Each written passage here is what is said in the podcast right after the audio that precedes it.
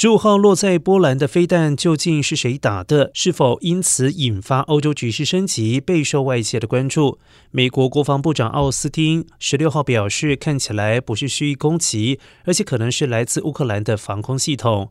无论如何，俄罗斯都要负最终的责任。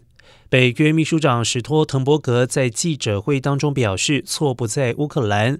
目前，波兰正协同美国专家调查落在乌克兰和波兰边境造成两死的飞弹爆炸事件，怀疑和俄罗斯近期大规模空袭乌克兰有关。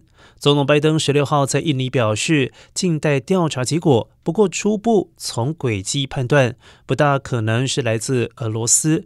而波兰总统杜达也表示，毫无迹象显示这是一起针对波兰的攻击。